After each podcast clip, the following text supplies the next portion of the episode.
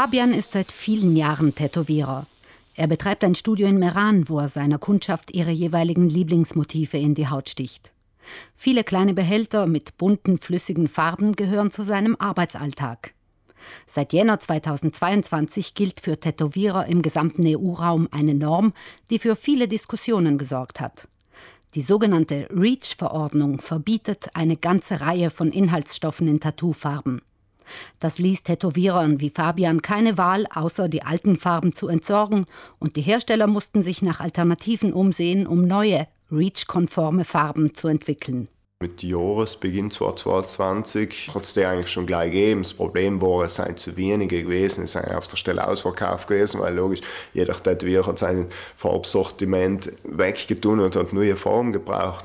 Lieferengpässe bei den neuen Farben für viele Tätowierer damals ein Riesenproblem.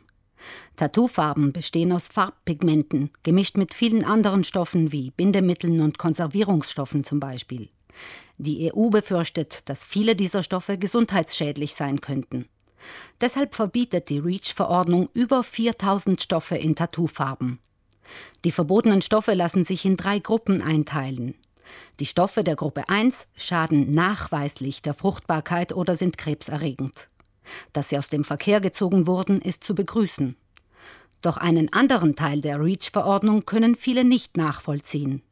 Denn die EU verbietet auch Stoffe der Gruppe 2. Sie gelten als hautsensibilisierend oder stehen im Verdacht, allergische Reaktionen auszulösen.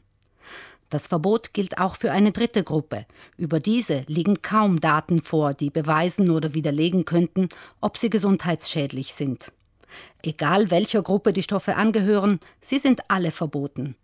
Viele aus der Tattoo-Branche ärgert es, dass die EU zwischen den Stoffen keinen Unterschied macht.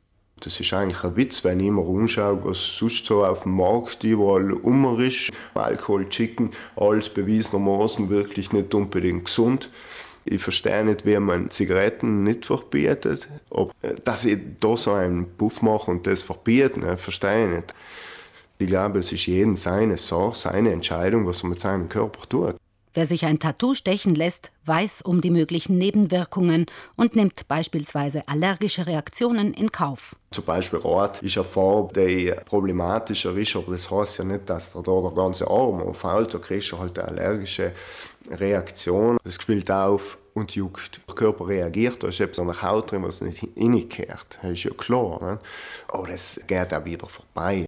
Bei den neuen EU-konformen Tattoofarben ist die Szene skeptisch, ob sie die gleiche Qualität haben wie die alten oder ob ihre Kunden zu Versuchskaninchen werden. Die Frage ist logisch, wie gut sind die Alternativen. Jetzt, wenn ich sie tätowiere, merke ich keinen Unterschied. Nicht? Dann muss man noch schauen, wie ist das in ein paar Jahren, wie lange halten sie an, also wie ist die Haltbarkeit, wie bleiben sie kräftig in der Haut und so weiter. Verbraucherschützer haben andere Bedenken im Hinblick auf die neuen Tattoofarben. Sie kritisieren das Fehlen einer Positivliste, also einer Liste mit unbedenklichen Inhaltsstoffen. Dazu gibt es bislang keine Daten oder Studien, so dass es noch länger dauern wird, bis eine Liste mit unbedenklichen Stoffen vorliegen wird. Deshalb lautet der Rat der Verbraucherschützer, wer sich ein Tattoo stechen lässt, am besten ein Foto der verwendeten Farbe machen, sodass man, sollten Probleme wie allergische Reaktionen oder anderes auftreten, zumindest weiß, welche Farben verwendet wurden, mit welchen Inhaltsstoffen.